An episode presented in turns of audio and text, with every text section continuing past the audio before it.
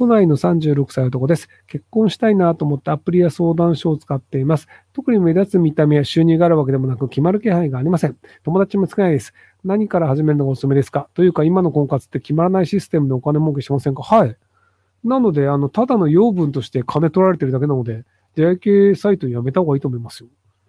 あの、基本的に出会い系サイトって、あの、すげえイケメンとめちゃめちゃ金持ってる、モテる人にだけ連絡が集中する仕組みなんですよ。で、そういう人たちが食い荒らして結婚しないっていう。というだけで、あの、基本的にその、なぎささんみたいな、あの、年収が高いわけでもなく、見た目がいいわけでもない人って、ただ養分として金取られるだけなので、無駄です。金と人生の時間の無駄です。はい。えー、これから日本があの人たちの戦争の火種に巻き込まれてしまったとき、ひろゆきさん家に行こうとも大丈夫かの乾杯。あの人たちってどこ？イスラエルとガザ地区ですか？日本が別に巻き込まれることはないですよ。めっちゃ遠いので。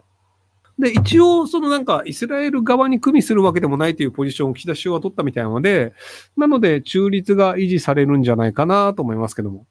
まあ、結局その、あの、まあ、そのイスラエルとガザ地区のパレスチナの問題というのは、まあ、ヨーロッパというのは基本的にはもうイスラエル側につきますよと。まあ、ユダヤ人の人たちがそもそもいっぱいいるし、お金を持ってるし、ロビーストもいるので、なので、先進国で、パレスチナ側につきますっていうのを公言できる国は多分ないんじゃないかな。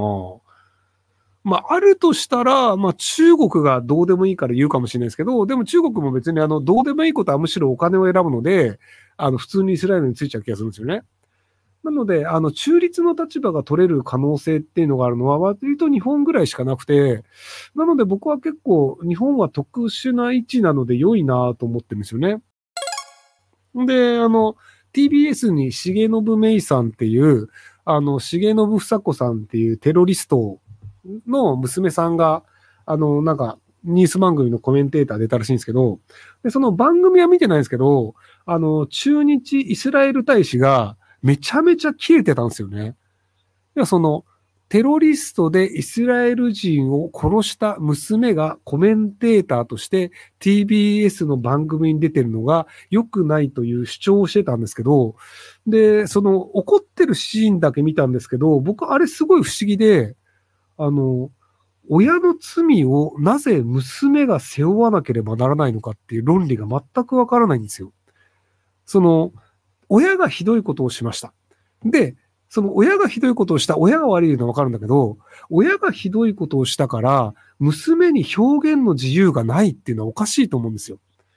その、娘も別に表現はしていいと思うんですよね。だからそれにどう思うかと。で、言ったことが間違ってるとか、その偏った意見を言うとか、事実と異なることを言ってるというのであれば、僕はその中日イスラエル大使が非難するのも確かにそうだなと思うんですよ。でも中日イスラエル大使が言ってた話しか僕知らないんですよ。あの番組見てないんでね。その、重信芽衣さんが言った事実誤認であるとか、この表現がおかしいって話はしてないんですよ。テロリストの娘がテレビ番組にコメンテーターとして出てることがおかしいっていう、その、娘さんの表現の自由を制限すべきだという話しかしてないんですよ。で、言った内容が悪いとかであれば、確かにそうだね。その内容悪いよね。で、そういう内容を言う人がコメンテーターをするのは良くないよね。だったら僕も同意できるんですよ。でも、テロリストの娘なんだから、テレビに出て喋るべきではないっていうのは僕は違うと思うんですよ。で、あの、例えば日本で行くと、あの、朝原将校っていう大量殺人をした宗教の指導者がいるんですけど、で、その娘さんのアーチャリーさんっていう人が本を書いたり、あとたまにメディアに出て喋ったりするんですけど、僕はあの方がメディアに出て喋るのはすごく大事なことだと思うんですよね。その、まあ、宗教2世としてすごい迫害を受けてきましたとか、で、そうは言っても、その頭が回ってるうちは普通にいい父親だったんですよっていうのも、僕はそれ事実だと思うんですよ。あの、影では人を殺す命令を出したかもしれないけど、娘に対してはいい父親でしたっていうのって、あ、人間ってそうだよねっていう、要はその、ヤクザって悪いやつだよね、外から見ると。でも、身内にとって超優しかったりするんですよ。っていうのもあって、人間ってそうだよねっていうのがわかるので、なのでその、だからそのなんか朝原翔が正しいんだとかいいやつなんだってな話はする気は僕は全然ないですよ。ただ、人間というのはそういうものだよね。事実というのはそういうものだよねっていうのは、犯罪者の娘だから言えることだと思うんですよ。で、あの、林真澄さんの息子さんも、あの、外録 TV に出てると思うんですけど、その、まあ、殺人をいろいろやって保険金でめちゃめちゃ儲かった林真澄さんという人が、最後にカレーにヒ素を混ぜたかどうかっていうので、今死刑囚になってるんですけど、で、あれはどうなのっていう話を長男がしてるんですよ。で、もちろん有罪判決を受けてる長男なんだから、犯罪者の息子が喋るべきではないっていう意見が通っちゃうよりも、息子としてどう感じるのか。で、その犯罪者の息子と言われて生き続けることがどうなのかっていう表現自体も僕はやっぱり聞くべきだと思うんですよね。なので、なんかその、イスラエル側が言うことが正しいよね。なんか TBS けしからんって言ってる人たちがいるんですけど、あれがすごい不思議なんですよね。なんかまあ、あの、あんまりその話を広げちゃうと余計ややこしくなるかもしれないですけど、例えばその、今生きてる日本人の多くの人って、大体あの、戦争で人殺してる側の子孫なんですよ。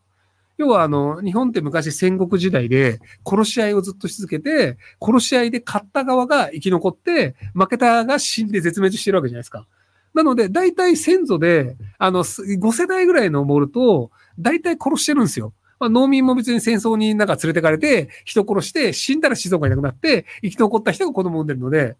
で、じゃあ、第二次世界大戦で戦争行きましたって、おじいちゃんが戦争行ったよって人も結構いると思うんですけど、あれも大体みんな人殺してるんですよ。で、多くの場合は外国人ではなく日本人を殺してるんですけど、あの、日本人の大体3割か4割は日本人に殺されてるんですよね。後ろから撃たれたりとか、餓死だったりとか。っていうのがあって、なので、日本に限らず、あの、人間というのは多くは大体人殺しの子孫なんですよ。